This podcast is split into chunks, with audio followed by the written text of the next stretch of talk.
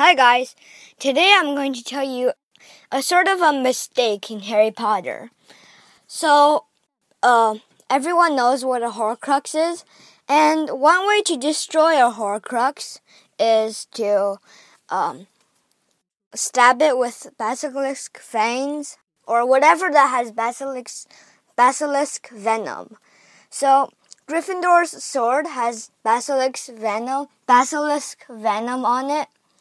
So since Harry Potter himself is a Horcrux, uh, he would have died if he would have died.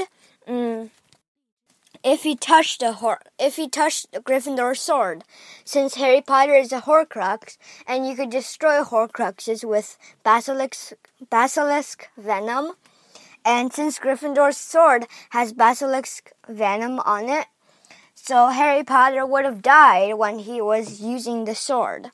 So that's a mistake in Harry Potter. Um, yeah. So yeah. Goodbye.